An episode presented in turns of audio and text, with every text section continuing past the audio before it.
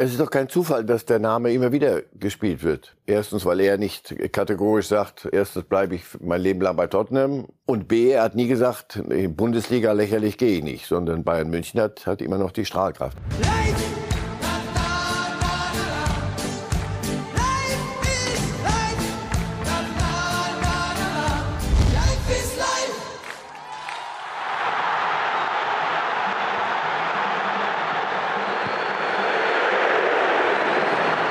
Das haben wir lange nicht mehr gehört und wir sehen, wie Cristiano Ronaldo auswärts gefeiert wird, wenn er einen Treffer für seinen neuen Club erzielt. Was wären wir ohne die Golden Oldies? Guten Morgen, Herr Reif. Ja, an dem kam ich gut. nicht vorbei an der Stelle, aber mit Ronaldo in einem Atemzug genannt zu werden, ist, gibt, denke ich. Gibt Schlimmeres. Hat vier Tore hat er jetzt gemacht. Hier, verraten Sie doch noch nicht alles. Kommt so. alles am Ende der Sendung nochmal. Ah, aber es ist für ihn ganz ja, gut gelaufen. Ist doch, ist doch, wissen Sie was? Mich freut es ehrlich gesagt, so, ist doch gut. Nicht immer nur Häme, ah, jetzt bist du dort und dort trifft er nicht mal, nicht mal dort trifft er mehr. So ist es gut. Wir werden die Tore von Cristiano Ronaldo später hier in der Sendung haben. Wir werden auch einen ungewöhnlichen Moment hier in der Sendung haben, denn Marcel Reif und ich werden lange schweigen. Was es damit auf sich hat, gibt's nachher als Auflösung in unserem Slot zum DFB-Pokal, den wir natürlich heute auch hier thematisieren. Jetzt kommen unsere Themen rein und Sie sehen, es geht los mit Neuer und Müller. Was haben die beiden miteinander zu tun hier bei Reif ist live? Herr Reif hat am Montag in der Sendung eine Zeitenwende, eine sich anbahnende beim FC Bayern angesprochen. Also Neuer möglicherweise weg im Sommer und eventuell auch Thomas Müller, Herr Reif. Der ist zwar erst 33, aber gehört so zu der Generation Neuer, so kann man es glaube ich sagen, zu der Generation, die zweimal das Triple gewonnen hat und ganz, ganz große Erfolge hat, gerade auch stark spielt. Sie glauben, dass bei Thomas Müller in den nächsten 18 Monaten sich Ähnliches ereignen könnte, wie Sie bei Manuel Neuer vermuten? Ein Abschied? Das war jetzt fair. Also jetzt war es schon der erste was der Sommer. Und jetzt haben wir 18 Monate. Habe ich selbst gemerkt. Das war gut. Das war sehr gut. Das wird sehr, sehr an ihm liegen, wie er die Dinge selber sieht, wie er sie akzeptiert, wenn sie anders von anderen gesehen werden. Dann ähm, wird er ganz sicher einen wahrscheinlich, nein, einen vollkommen anderen Abgang aus München haben, wenn überhaupt, wenn er nicht beim Club bleibt, wovon ich ausgehe als möglich, möglicherweise neuer. Das ist ja auch noch nicht end, endgültig. Aber bei, bei Müller glaube ich, auch da, das Alter können Sie nicht, nicht wegreden. Und 646 Position. Spiele, wir haben es gerade gesehen, schon ja, für den FC Bayern. Ja, aber Wahnsinnige Erfolge. Können Sie sich bei Müller eigentlich vorstellen, dass der nochmal bei einem anderen Verein nein, spielt? Nein, nein, nein. Was, finde ich, sehr für ihn sprechen würde. Denn er wäre ja sicherlich auch in der Lage, im Sommer 24 noch einen Verein zu finden. Aber das ich glaube, ist die Bayern-Karriere. Nein, nein. Ja, und, und zudem seine Verbundenheit an, an die Gegend. Und, und seine Frau, die keine Spielerfrau ist in dem engeren Sinne, sondern die, die haben dann Gestüt und züchten Pferde, so viel ich weiß. Also nein, nein, nein, das, das wird bei, bei München, bei Bayern enden. Aber wann? Liegt an ihm. Ich dachte in letzter Zeit schon mal, oh, also Musiala spielt doch seine Position. Nee, jetzt auf einmal ging ging's mit beiden. So, weil er immer dann nochmal die, die, die Kurve kriegt. Aber das ist natürlich kein Spieler, auf dem Bayerns Zukunft gebaut werden kann. Und irgendwann müssen sie sich etwas überlegen. Und so offensiv aufgestellt, wie sie das zuletzt in der Liga waren mit Müller und Musiala und da vorne drei und dann nochmal Goretzka und so. Also irgendwann, jetzt wo es ernst wird in der Champions League, wird das nicht gehen. Und dann wird sich irgendwann mal die Frage stellen, wo ist die Position für, für Thomas Müller? Aber wenn er und weiß ich, ihm haben wir doch immer so geschätzt, so dass, dass irgendwas war da immer noch. Irgendein Kiekser, wo wir gesagt haben, dem, dem fällt immer noch was ein und jetzt mit Taten. Und dann denkst du jetzt, komm, ach, Thema Müller, WM, wie war die und die Abschiedsrede eigentlich. Und dann siehst du den wieder kicken und siehst, dann macht er wieder ein, zwei Sachen, wo du das, ach, weißt du was, komm, verschieben wir das, das Thema noch. Also, nur auf die lange Bank wird's nicht gehen, auf die ganz lange Bank. Und bei Bayern sind sie natürlich im Moment am überlegen, wie, wie sieht die Welt denn aus mal, wenn Müller und Neuer nicht spielen? Die Situation ist, finde ich, ein bisschen vergleichbar mit 2019. Damals haben Ribery und Robben so gemeinsam aufgehört. Das waren die beiden Spieler, die auf der Außenposition zehn Jahre lang den FC Bayern geprägt haben, auch diese neue Art des FC Bayern Fußballs mit schnellen Außen geprägt haben. Da haben die Bayern dann nach und nach mit äh, Koman, mit Gnabry und mit Sané, mittlerweile auch sogar Musiala, den wir alle 2019 noch nicht auf dem Schirm hatten, ist ja sehr, sehr klug geschafft, das auf dem gleichen Niveau zu kompensieren. Jetzt wenn wir noch einmal so bei Neuer und Müller weiterdenken. Bei Neuer haben sie jetzt sich mit Sommer auf hohem Niveau abgesichert. Der Name Kane ist einer, der immer so in Sachen Offensive fällt, auch wenn es natürlich nicht exakt die Thomas Müller-Position ist, aber Zentrum Offensive. Wäre Kane aus Ihrer Sicht nach wie vor die große und perfekte Lösung, um nochmal für drei, vier Jahre das Sturmzentrum mit jemand ganz Besonderem zu versehen? Egal ob 23 oder 24. Sein Vertrag in Tottenham läuft ja nächstes Jahr aus. Es ist doch kein Zufall, dass der Name immer wieder gespielt wird. Erstens, weil er nicht kategorisch sagt, äh, erstens bleibe ich mein Leben lang bei Tottenham. Wenn man da irgendwann nie was gewinnt, dann... Wahnsinn, der hat noch keinen Titel so, in seiner Karriere also, gewonnen. Und das ist für einen solchen Spieler zu wenig. Also, also von dem, was man ihm anbieten kann, offensichlich. Und B, er hat nie gesagt, Bundesliga lächerlich gehe ich nicht, sondern Bayern München hat, hat immer noch die Strahlkraft. Also insofern, ja natürlich, Choupo-Moting werden sie verlängern. Aber ist Choupo-Moting die Lösung für die nächsten drei, vier Jahre? Aber dass er bleibt, Choupo-Moting, und dass du auf jeder Position ja doppelt besetzt sein willst, auf dem Niveau, ja, selbstverständlich. Nur da, nochmal, das ist ähm, nicht direkt, wenn der kommt, dann geht Müller oder dann muss Müller weg. Nein, nein, Müller hat jetzt schon mit Musiala zu tun. Das war die Position, die er gespielt hat. Der, der freie Radikale da zwischen den Linien vorne. Das, das ist jetzt Musiala. Aber er sagt, Moment, Moment, junger Mann. Und die Mannschaft, was, was haben wir gehört? Oder ihr habt es geschrieben, die Mannschaft hat sich dafür ausgesprochen, mit beiden zusammen, als die Frage war. Und mit, mit, die machen das ja nicht, weil die sagen, oh, der ist ja unser sympathisch und der Thomas, sondern weil sie sich was davon versprechen. Und er liefert ja. Die letzten Spiele. Manuel Neuer hat heute unser Fußballchef Christian Falk, der Bayern Insider, enthüllt, hatte eine Aussprache mit Julian Nagelsmann. Aus Ihrer Sicht jetzt der Versuch von allen Beteiligten, die Wahnsinnsemotionen, die ja mal gerade eine Woche her ist, als sie losbrach mit den Abrechnungsinterviews von Manuel Neuer, doch wieder zu sortieren, weil man gemerkt hat, vielleicht nehmen da doch zu viele Leute Schaden an der Entwicklung? Ja, der Club. Erstens in der, in der Außendarstellung und B, äh, auch intern. Ich meine, das ist, wie viele Nebengeräusche verträgt denn äh, eine Mannschaft, die jetzt, wo die Saison jetzt an losgeht, in, in, in jedem Wettbewerb eigentlich wird's ernst jetzt. Und wie viel, wie viel Theater kannst du dir leisten? Also deswegen Glückwunsch Kollegen Falk, aber so eine Sensation, dass die miteinander reden, wenn sie nicht mehr miteinander, wenn, wenn er mir gesagt hätte, die haben ein Gespräch gemeinsam abgelehnt, da hätte ich gesagt, bitte vorne auf die erste Seite, weil da sind wir noch einen Schritt weiter als gedacht. Nein, nein, sie werden das äh, professionell beruhigen müssen mit, und wenn sie es beide nicht von sich aus, dann gibt's die Ansage von ganz oben.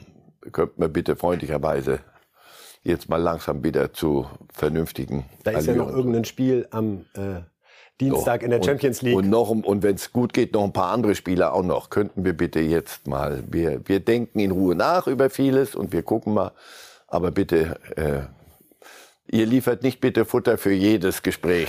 schade, schade, schade. Müssen wir uns selbst drum kümmern. Hier sehen wir nochmal die Statistik von Manuel Neuer beim FC Bayern. 488 Spiele. Ja, zehnmal deutscher Meister und zweimal Champions League Sieger. Wirklich eine beeindruckende Bilanz, wenn man bedenkt, mit welch Kritik das begonnen hat, als er damals von Schalke verpflichtet wurde. Korn Neuer Plakate auf der Südtribüne der Bayern-Fans damals die Abneigung. Mal sehen, ob es dieses Wochenende da auch in irgendeiner Form Botschaften gibt, wird sicherlich eine sehr, sehr spannende Frage, inwieweit die Fans da auch ihre Meinung artikulieren zu Manuel Neuer und den Vorwürfen, die er in seinen Interviews geäußert hat. So viel also zur sich anbahnenden Zeitenwende beim FC Bayern. Jetzt haben wir einen schnellen Bundesliga-Mix für Sie und wir fangen an mit Urs Fischer, der von uns allen sehr geschätzte Trainer Union Berlins spielt jetzt ja gegen RB Leipzig am Wochenende und das ist ein Spiel, was immer von vielen, vielen Emotionen begleitet ist. Das ist vielleicht fast ein bisschen positiv formuliert, denn RB Leipzig schlägt fast nirgendwo so viel Ablehnung entgegen wie bei Union. Und wir haben Urs Fischer den Trainer von Union, einmal gefragt, ob er denn diese Ablehnung, die die Fans artikulieren, teilt. Ja, äh, ich gehe davon aus, dass das auch äh, in diesem Spiel wieder äh, so sein wird. Was mir zwar nicht gefällt, aber es gilt zu akzeptieren. Das ist die Botschaft der Fans. Punkt. Ich glaube, aber über das müssen wir auch nicht vor jedem Spiel gegen Leipzig eigentlich immer wieder die gleichen Worte verlieren. Ja, also bei mir geht es ja um, um Fußball. Das andere ist die Denkweise der Fans. Das muss nicht meine sein. Ja, da sagt er, und das ist für Union Berlin-Verhältnisse ja fast schon Revolution, Aufruhr, Aufstand. Das ist die Sichtweise der Fans. Es muss nicht meine sein. Urs Fischer macht sich da nicht gemein mit ja, teilweise Beleidigungen, Beschimpfungen, die auch aus meiner Sicht eindeutig über das hinausgehen, was man berechtigte Kritik an einem mhm. Fußballmodell nennt, was ja völlig legitim ist. Man muss RB Leipzig nicht mögen und man muss die Art und Weise dessen, was da entstanden ist, nicht unterstützen, obwohl es sicherlich auch Respekt verdient hat, mit welcher Konsequenz man da in den letzten zehn Jahren vorgegangen ist, um einen Champions League-Teilnehmer und DFB-Pokalsieger. Das kann man alles so sehen, aber er muss gegen die am Wochenende um drei Punkte Fußball spielen. Und da stehen elf Mann auf dem Platz und nicht ein Konstrukt, sondern doch ein Konstrukt, wie sich das Marco Rose ausgedacht hat. Also insofern äh, das, das, das ist halt Urs Fischer. Der, sie, sie, den kannst du nicht vereinnahmen. Niemand wird. Auch, der, dieser, auch dieser Club Union. Er ist bei denen und er, er, er ist nicht zum Spaß bei denen, sondern weil dort so gearbeitet werden kann und weil die Menschen dort so sind, wie sie sind und er sich wohlfühlt. Aber wenn er Dinge nicht für selbsterklärend richtig hält dann, und er eine andere Meinung hat, er sagt ja nicht, die haben einen Vogel. Er sagt, das gefällt mir nicht. Natürlich gefällt es ihm nicht, weil in 15 Minuten werden die wieder schweigen. Und äh, wenn du in Leipzig spielst, hättest du es gern mal ein bisschen mit Hilfe deiner Fans. Aber wenn die ihr eigenes Spiel machen und das für in dem Moment für wichtiger halten als die drei Punkte, das können die auch nochmal. Sie müssen es nur wissen, die drei Punkte können die deutsche Meisterschaft kosten. oh! Ja, ja, genau. Aber also kosten aber, die Schweigeminuten der Union-Fans am Ende den Titel. So. Ich merke, Herr Reif, Sie sind in Sendung 291 bei Bild angekommen. Das ist, wir kämpfen um, um den Meisterkampf. Nein, aber er sagt, pass auf Leute, ist mir alles zu hoch, bin ich nicht der Typ für. Bewirkt das was um bei den Fans? Glauben Sie, wenn die Fans hören, was er da sagt, oder sagen Sie, gut, der ist Trainer, was so ist unser, wenn Sie gut beraten sind und bei Verstand sind, sagen Sie, so ist halt unser Trainer. Und so ist unser Trainer und daran werden wir auch nichts ändern. Und wenn euch das nicht passt, müssen Sie es ihm nur sagen. Sie müssen nur drei Plakate aufhängen. Dann stehen fünf andere Clubs da vor der Tür mit laufendem Motor und sagen, Hast du nicht Lust? Vielleicht auch uns, bei unsere Fans mögen dich, mit Flugzeug, mit was Fischer international würde ich gerne mal erleben. Ja. Spricht also. er eigentlich Englisch? Wissen Sie das aus der Schweizer Zeit? Schweizer sind notorisch begabt, sprachlich begabt, außer auf Hochdeutsch. Das wird er auch nicht mehr, nicht mehr. Wobei er das als Waffe benutzt. Ich bin ich ziemlich sicher. Er bleibt in seinem Schweizerdeutsch. Er würde sich sehr schnell anpassen können. Also er ja. könnte auch anderswo trainieren, aber er fühlt sich dort sehr wohl. Es gibt allerdings Dinge, die findet er nicht gut. Und daraus macht er kein Hehl. Super. Und du läufst gegen eine Wand. Und wer, wer Lust hat, sich einen Kopf einzurennen an der Wand, willkommen. herzlich willkommen. Aber er sagt, drei Punkte gegen Leipzig, sorry, ich muss mich kümmern. Wen stelle ich auf die Außenposition? Damit dieser Themenslot seiner Überschrift Mix gerecht wird, haben wir natürlich noch einen zweiten Punkt eingebaut. Wir wollen über Mario Götze reden und uns zunächst noch mal anhören, was er selbst zum Start der Saison nach seinem Wechsel von Eindhoven zur Eintracht gesagt hat, was seine Erwartungshaltung, seine Ziele für diese Saison bei Eintracht Frankfurt betrifft. Ja, vielleicht fange ich mit den sportlichen Zielen an. Also vielleicht einfach dieses Momentum mitzunehmen, weiterzuwachsen, das Fundament noch weiter auszubauen und, und einfach da ähm, positive Erlebnisse, Momente zu schaffen und dann, dann natürlich auch möglichst erfolgreich zu sein mit der Mannschaft, mit dem Trainer, ähm, mit, mit dem ganzen Verein und dann natürlich persönlich einfach an, an, an meine Qualität wieder anknüpfen und an einfach die beste Performance, die, die in mir steckt, jetzt ist, glaube ich, jetzt meine 13. Saison, ähm, da meinen Teil dazu beizutragen. Und, und das persönlich einfach für mich eine gute Challenge ist aktuell, gerade auch mit dem Spielplan, mit Champions League, mit Bundesliga und so weiter, da einfach der Mannschaft zu helfen, äh, auf dem Platz, neben dem Platz. Und, und, und da sehe ich, da sehe ich, äh, ja, da, da freue ich mich drauf und, und, und finde es eine, eine super Challenge ist. Wir haben diese Götze-Aussagen, Herr Reif, auch damals im Sommer uns hier angehört und besprochen und hatten beide den Eindruck, da ist einer bei sich, da weiß einer, was er will. Und er hat all das geliefert, was ihm Fußballfans im besten Sinne gewünscht haben nach der Leidenszeit, die auch im, hinter ihm liegt. Hat es Sie überrascht, dass er es auf diesem Niveau jetzt wirklich die gesamten Monate äh, abliefern konnte? In dem Aus Ausmaß möglicherweise, ja. Aber vom Grundsatz her haben wir hier gestanden und haben doch gesagt, genau der richtige Schritt. Nach Eindhoven zu gehen und jetzt bei einem Club wie Eintracht Frankfurt zurückzukommen mit Risiko ein bisschen, weil natürlich alle wieder sagen, hey, das ist doch der mit dem Tor oder nicht, der hier. Und du siehst ihn jede Woche. In Eindhoven konnte man sich zwischen Alkmaar und Groningen konnte man sich so ein bisschen verstecken. Aber das hat er gebraucht.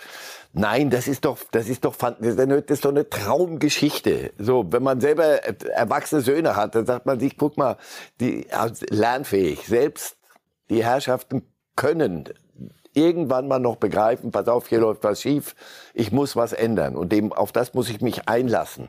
Und dann muss ich nach Frankfurt ziehen und dann muss ich diese Stadt annehmen und nicht, ich bin doch der mit dem Tor und irgendwie ist da vieles schief gelaufen, aber das lag sicher nicht an mir. Der hat alles richtig analysiert, hat möglicherweise wunderbar beraten, von wem auch immer. Und, und familiär, die haben das alle mitgemacht. Äh, das ist eine Geschichte, die kannst du nicht schöner malen. Wenn etwas mal so einen Bruch erlebt und wenn, wenn die Fallhöhe mal so hoch ist wie bei ihm. Das war ja, das ist ja dramatisch. Und daraus dann so eine Schlüsse zu ziehen und dann das abzuliefern, was er jetzt gerade macht. Eine richtig, ah, ein, ein Heidenspaß. Ihm zuzugucken ist das reine Vergnügen.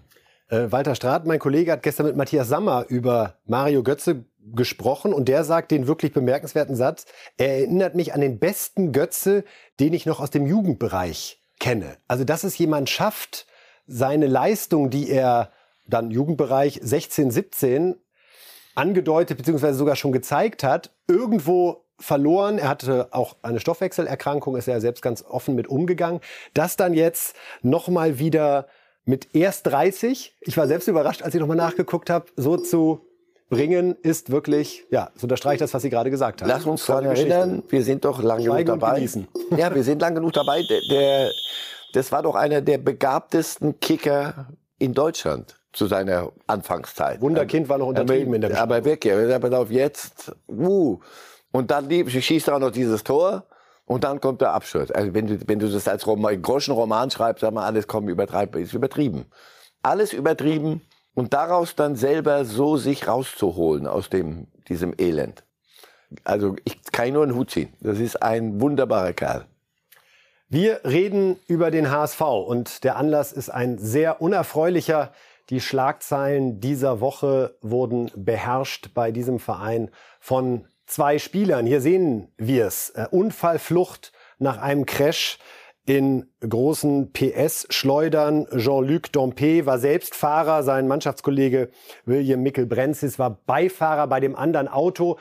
Zeugen beschreiben das wie ein illegales Autorennen. Das wird jetzt von der Polizei ermittelt. Fakt ist, dass beide Fahrerflucht begangen haben, nachdem auf der Hafenstraße in Hamburg eben ein Unfall passiert ist. Zum Glück nur Sachschaden, zum Glück keiner verletzt, aber eben Unfallflucht und ja, ein katastrophales Bild, was diese beiden Spieler und damit auch der Verein an der Stelle abgibt. Was ist Ihr Gedanke, Herr Reif? Sie haben mit 73 viele Skandale ja. und Fehlverhalten von Fußballprofis erleben müssen. Das oh. ist leider ganz, ganz oben anzusiedeln bei dem Unsinn und Schwachsinn, den man verzapfen kann, weil es auch noch gefährlich ist. Nicht nur für sich selbst, sondern für andere. Und mit dem hausgemachten Zeug, was der HSV über Jahre liefert, hat das aber nichts zu tun. Dafür kann der HSV nichts. Also ich glaube nicht, dass sie die aufgefordert, äh, die, die Clubleitung, die beiden aufgefordert hat, macht mal irgendwas wieder. Wir müssen mal wieder andere Schlagzeilen, als dass wir um den Aufstieg Sportlich wirklich mitspielen. Gut, ja, können, müssen wir ein bisschen mehr liefern. Könnte, können wir euch da was einfallen. Es ist zur Unzeit, aber sie gehen damit äh, auch der Club offen um und und da wird nichts ver, verschwiemelt, sondern die zwei machen halt das, wir haben doch eben gerade einen gesagt, junge Menschen, die lernfähig sind und so Götze, so mustergültig, wie man Dinge lösen kann, Probleme. Und hier sehen wir mustergültig, wie Fußballprofis auch zuweilen Dinge, Probleme schaffen. Nicht lösen, sondern, weiß ich nicht, Langeweile, Auto zu groß, zu viel Geld. Ah, da müsste man, ich weiß nicht, wo man anfangen will. Du Dumm- denkst gerade, nicht zu nee, nicht, nicht HSV, Fall. lass weg. Ist doch gut jetzt gerade. Lass sie doch einfach nur mal ihren Fußball spielen. Vielleicht wird's ja dieses Jahr was. Und dann kommt so ein Schwachsinn. Schlimm. Der Verein hat die Formulierung gewählt, an der ich mich ein bisschen störe. Eine empfindliche Geldstrafe wird jetzt ausgesprochen. Ist das das, was reicht bei so einem Vorgang, bei dem Menschen zu Tode kommen können? Es sind aber keine zu Tode gekommen. Also du musst schon an, der, am, an, an den Fakten entlang machen. Was, sollen die, was soll der Club machen? Soll er sie rausschmeißen? Das, Wäre eine Möglichkeit. ja, aber das, das, das geht mir zu weit. Das wäre, wäre mir zu weit. Aber nochmal, erstmal muss man noch genau sehen, was, wie, was haben sie wirklich gemacht. Fahrerflucht reicht, um zu sagen, Jungs, drüber nachdenken, ja, könnte man. Sagen, pass auf, es steht ihr für das, wofür dieser Club steht.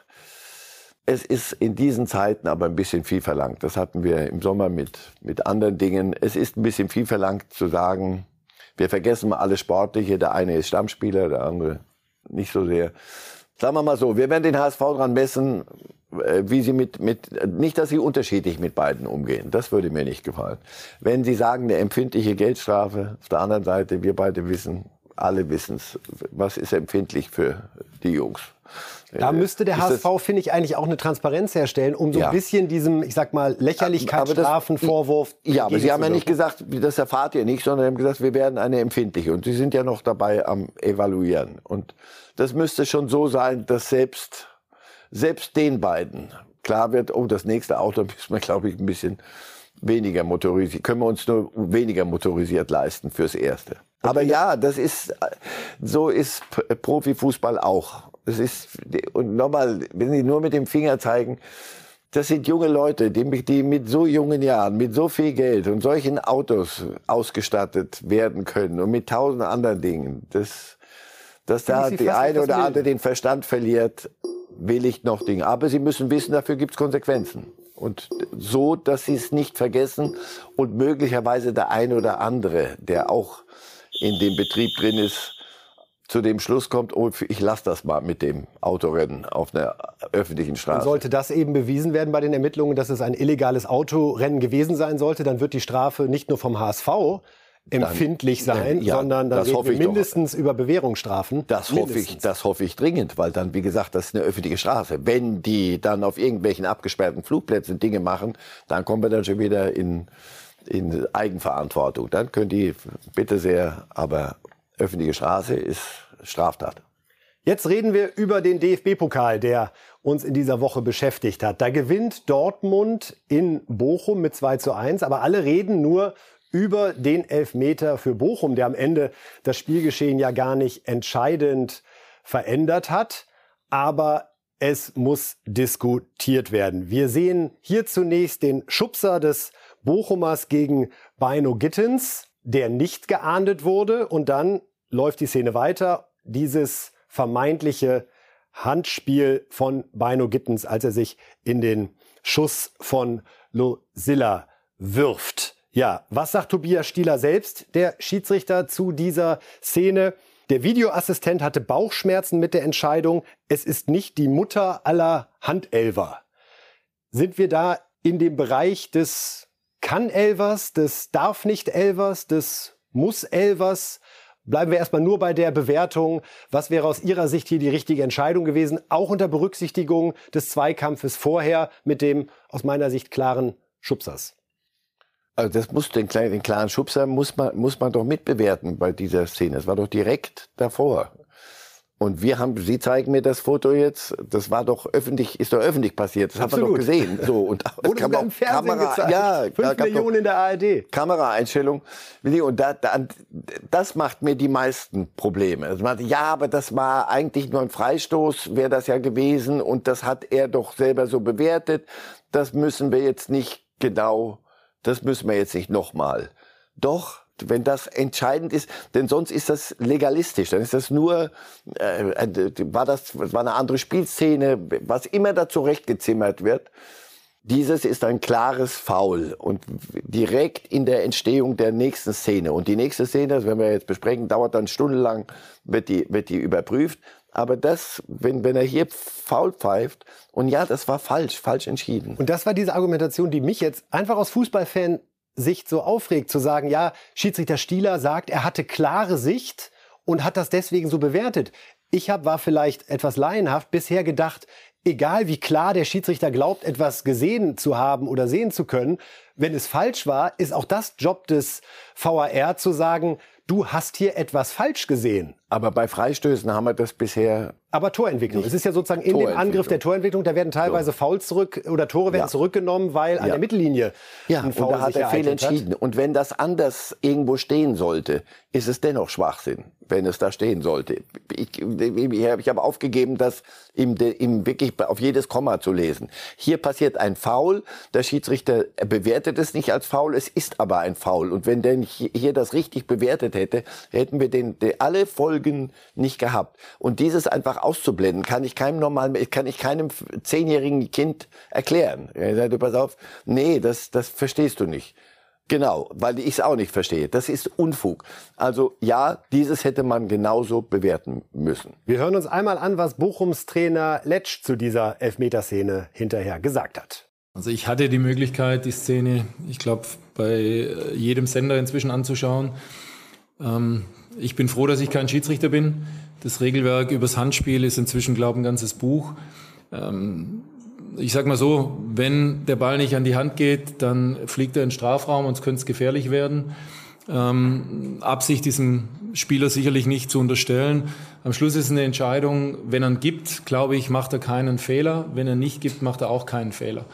Also eigentlich eine perfekte Ausgangslage für den Schiedsrichter. Egal was er macht, es wird sich jemand aufregen beziehungsweise jemand drüber freuen. Und das war ja eigentlich auch der Eindruck, den alle Zuschauer und Zuschauerinnen am Fernseher hatten. Gut, kann man geben, muss man nicht, aber doch keine klare Fehlentscheidung. Denn als sich Tobias Stieler, der Schiedsrichter, dann die Bilder am Spielfeldrand angeguckt hat, war sehr, sehr schnell zu erkennen, ja, es gab eine Berührung mit dem Arm. Insofern der Arm, der auch nicht ganz eng am Körper war. Insofern auf keinen Fall eine klare Fehlentscheidung. Trotzdem dauerte es quälende drei Minuten und 50 Sekunden, bevor Stieler dann die Entscheidung traf, ich bleibe bei meiner Entscheidung. Drei Minuten und 50, um das Ausmaß dieses quälenden Wartens nochmal deutlich zu machen, werden wir jetzt hier an dieser Stelle einfach mal drei Minuten und 50 Sekunden schweigen. Wir hoffen, Sie bleiben bei uns. Fühlen Sie sich zurück ins Spiel Bochum gegen Dortmund.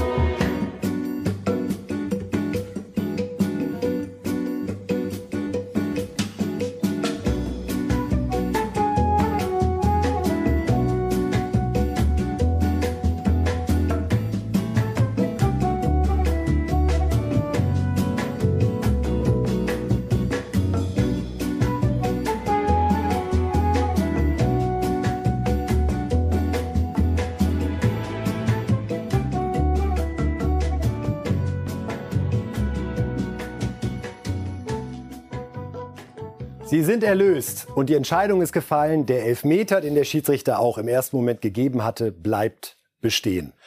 Brauchen wir eine zeitliche Begrenzung, was Überprüfungen betrifft, oder sind wir dann schon wieder zu bürokratisch?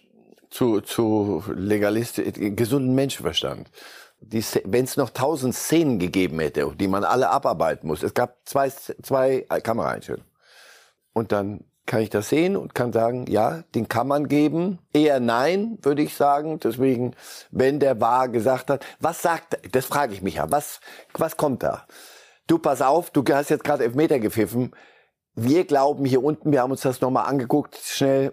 Wir glauben, der Arm war nah genug am Körper und der hat sich weggedreht. Wir glauben, ist keiner. Guck's dir doch schnell nochmal an. Hoppel, hoppel, hoppel, hoppel. Stell mich vor das Ding, guck mir die zwei Szenen an nochmal und dann entweder sage ich, nee, ich habe das doch richtig gesehen oder nee, Jungs, ihr habt recht, pass auf, dann nehme ich das Ding zurück. Oder noch besser, du pass auf, du hast etwas übersehen, genau fünf Sekunden davor. Das zeigen wir dir schnell nochmal. Und deswegen kassierst du das. Das habe ich weder beim Eishockey, wo es wahr gibt, noch habe ich das beim American Football, wo es das ähm, exemplarisch gut gibt. Nämlich dann wird dem Zuschauer auch noch erklärt. Und selbst da ist es teilweise eine umstrittene Szene, wo man sagen könnte, hm, hm, hm, aber da ist einfach so eine andere Entscheidungsfreude dabei. Gibt es, ja, naja, weil die Frage ist dort immer, gibt es eine Szene, die nachweist, dass der Schiedsrichter falsch entschieden hat? Und Wenn's klar die gibt, falsch. Ja. Und dann sind draußen erwachsene Menschen, die ohne Stress im Stadion im Keller oder wo immer natürlich das, da drauf gucken, in Ruhe, sehen das, sagen, du pass auf, wir haben eine Szene. Herr Reif, ich sehe für Sie eine große Zukunft im Kölner Keller voraus. Ja, Wer weiß, auch. was da noch alles kommt. Wir wollen zum Abschluss des DFB-Pokals so nervt es. noch Punkt. einmal schauen auf ein mögliches Viertelfinale, was es jetzt gibt. Denn der DFB-Pokal ist hochkarätig besetzt. Also anfangs der Saison ist er das ja immer, aber dass wir unter den letzten acht die besten sechs der Tabelle haben selten und darum haben wir Marcel Reif mal gebeten, sein Wunschviertelfinale ja. uns zu präsentieren. Denn ich glaube, viele Fans in Deutschland gehen gerade in Gedanken durch, hm, was hätte ich denn gerne, wenn jetzt gelost wird?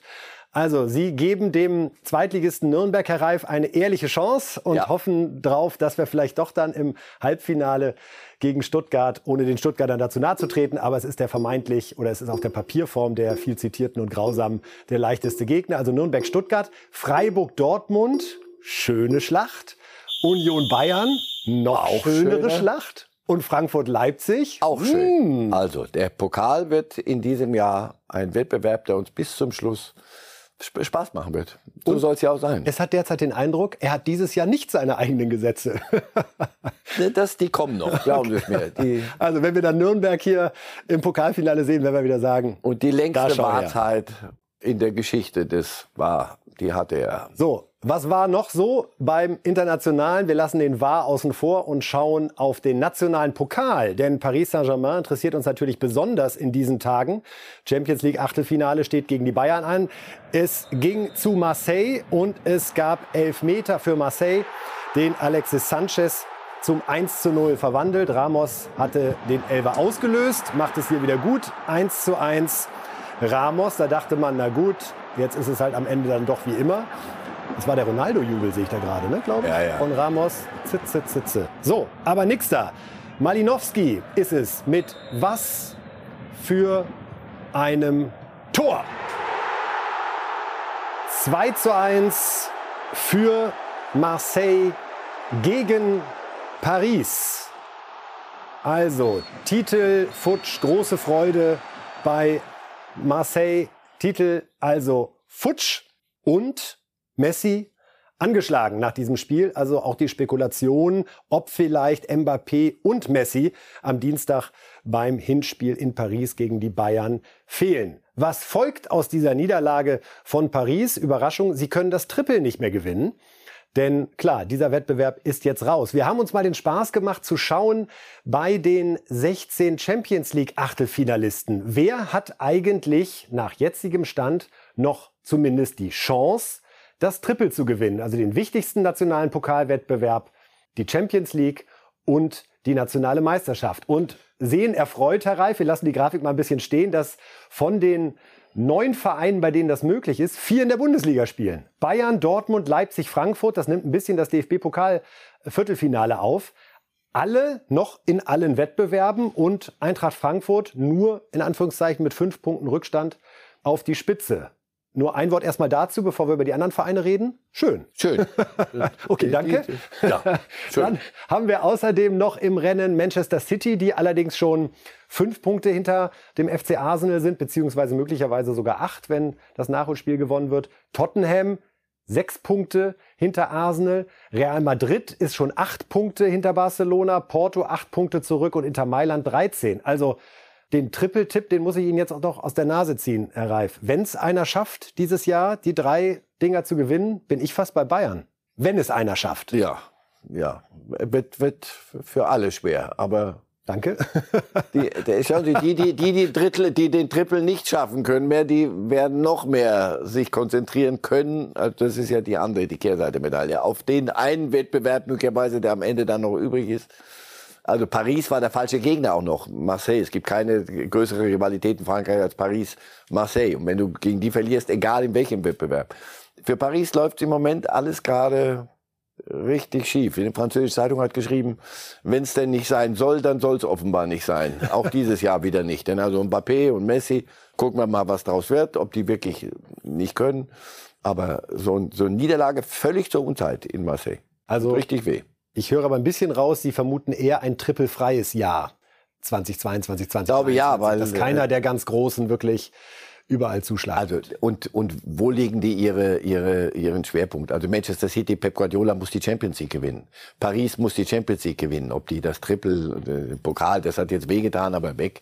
Und Meisterschaft, wenn sie auch irgendwie hinkriegen. Äh, City wird nicht englischer Meister, glaube ich. Mittlerweile glaube ich wirklich, dass Arsenal durchzieht. Aber dann, das ist auch der, der Hauptfokus liegt auf, auf Champions League.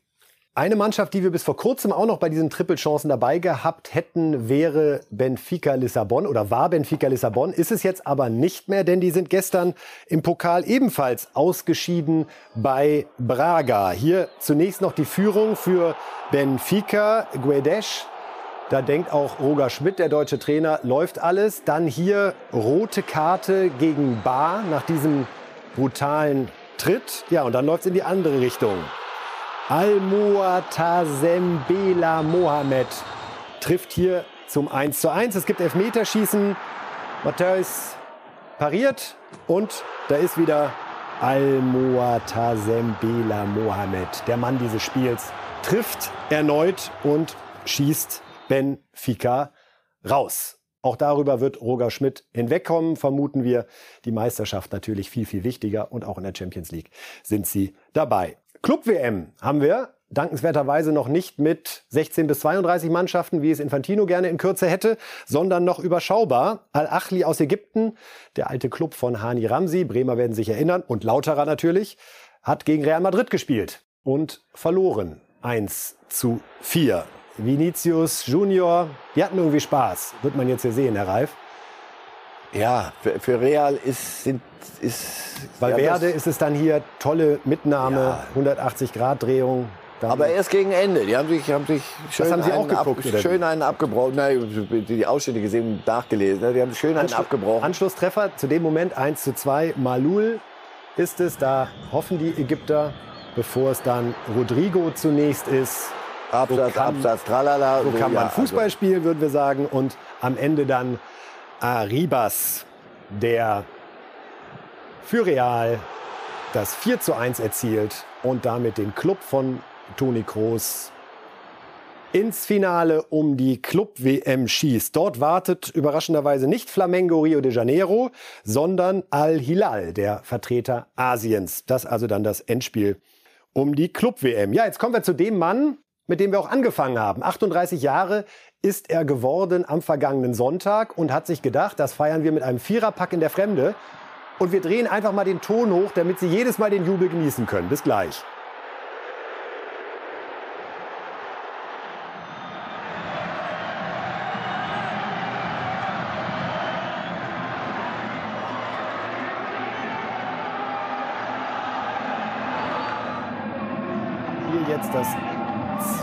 2 zu 0.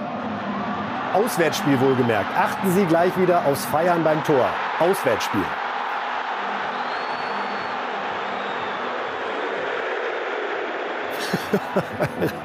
da ist eine große Party. Ja, alle wollen Ronaldo sehen. Elfmeter geht auch noch. Interessanter Anlauf. Tippel, Tippel, länger Schritt und dann Torwart hat die richtige Ecke, aber hier verkneift er sich den. Das ist wahrscheinlich dann der Dreierpack Hattrick Jubel, der etwas anders zelebriert wird. Bevor, da startet er schön in den freien Raum. Ronaldo auch noch Nummer 4 macht. Und dann kommt er noch einmal zu hören, abheben und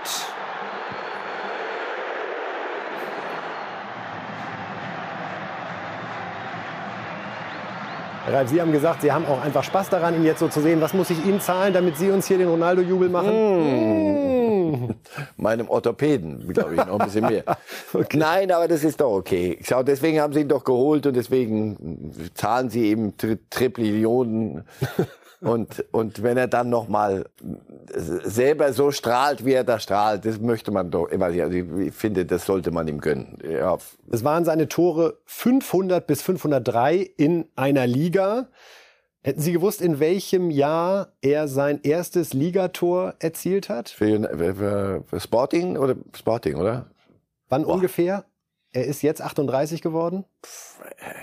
Anfang, Anfang Jahrtausend. 2002, am 7. Oktober war es, als 17-Jähriger und doppelt. Bei, bei Sporting. Also. Und da hat er, glaube ich, noch gejubelt, wie man normal jubelt. Noch zwei Jahre da, dann noch bei Sporting, wenn die Lust haben, ihn, und dann ist alles gut. Er geht eine große Karriere, groß zu Ende.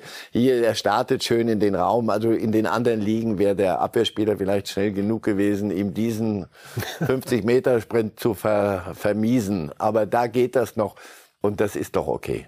Vielleicht ist das sogar besser, ehrlich gesagt, im Nachhinein, als wenn er es versucht hätte zu zwingen, irgendwo bei einem Club und irgendeiner wäre dann nochmal drauf reingefallen aus Marketinggründen und dann hätten sie festgestellt, oh, er ist doch nicht schnell genug, um 50 Meter einem Verteidiger zwei Meter abzunehmen. So passt das. Wir schauen uns Viererpack-Videos an, anstatt ihn auf der alles Bank gut. zu zeigen. Ich mag keine Häme mehr bei Ronaldo. Ist alles gut. Also Cristiano Ronaldo bemerkenswert in 21 Jahren 503 Ligatreffer und wir haben so die Ahnung, als würde das ein oder andere dort in Saudi-Arabien noch dazukommen in den nächsten Monaten und Jahren. Herr Reif, dann gab es eine Personalie, Nationaltrainer, die mich wirklich überrascht hat. Sie wurde schon ein bisschen vorher gehandelt, aber auch da fand ich schon überraschend. Tedesco, den wir gut kennen, zuletzt äh, unter anderem Leipzig, unter anderem Schalke, wird belgischer Nationaltrainer.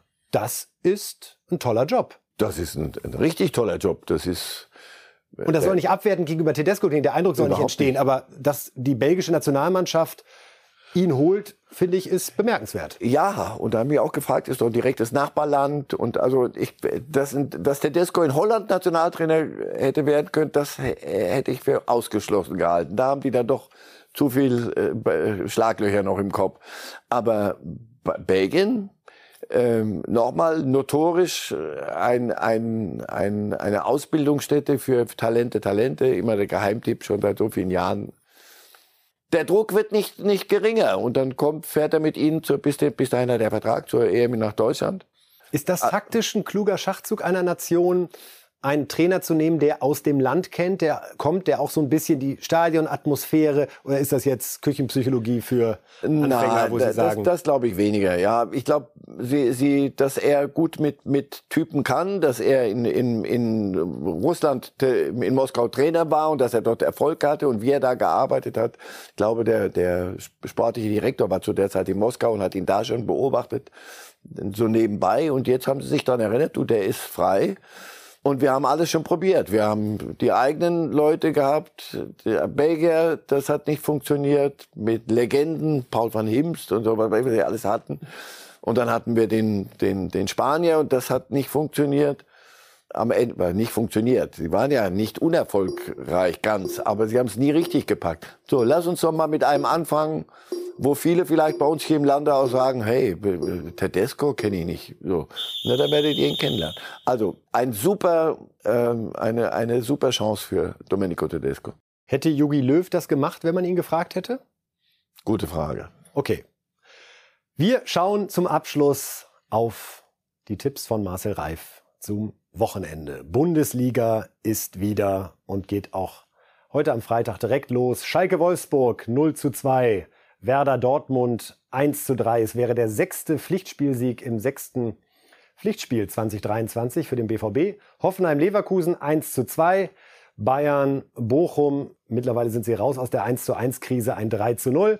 Mainz Augsburg 1 zu 1. Freiburg Stuttgart 2 zu 0. Leipzig Union, das Spiel, über das wir vorhin gesprochen haben, 2 zu 1. Hertha zumindest ein Pünktchen gegen Gladbach 1 zu 1. Und Köln gegen Eintracht Frankfurt 2 zu 2. Ja, das war es an der Stelle von uns, Herr Reif. Vielen Dank für heute. Montag um 10.30 Uhr sind wir ohne Schweigeminuten wieder am Start. Hoffentlich. Hoffentlich. Hoffentlich. Falls wir nicht dran vorbeikommen aufgrund der aktuellen Entwicklungen in der Bundesliga. Ja. Also, wir freuen uns auf ein schönes Fußballwochenende, dann natürlich auch ein äh, Super Bowl. Sonntag, Montag äh, werden wir hier am Montag natürlich auch noch mal kurz besprechen. Außerdem lege ich Ihnen sehr ans Herz, unsere Lage der Liga am Sonntag um 9 Uhr bei Bild TV und anschließend international. Wir dann, wie gesagt, am Montag um 10.30 Uhr wieder hier. Und eine Empfehlung noch für Sie, wenn es mal irgendwie ein bisschen stressig wird rund um das Wochenende, machen Sie es nicht so wie der kasachische Tennisprofi Alexander Bublik, der in Montpellier ausgerastet ist. Das war's von uns. Schönes Wochenende.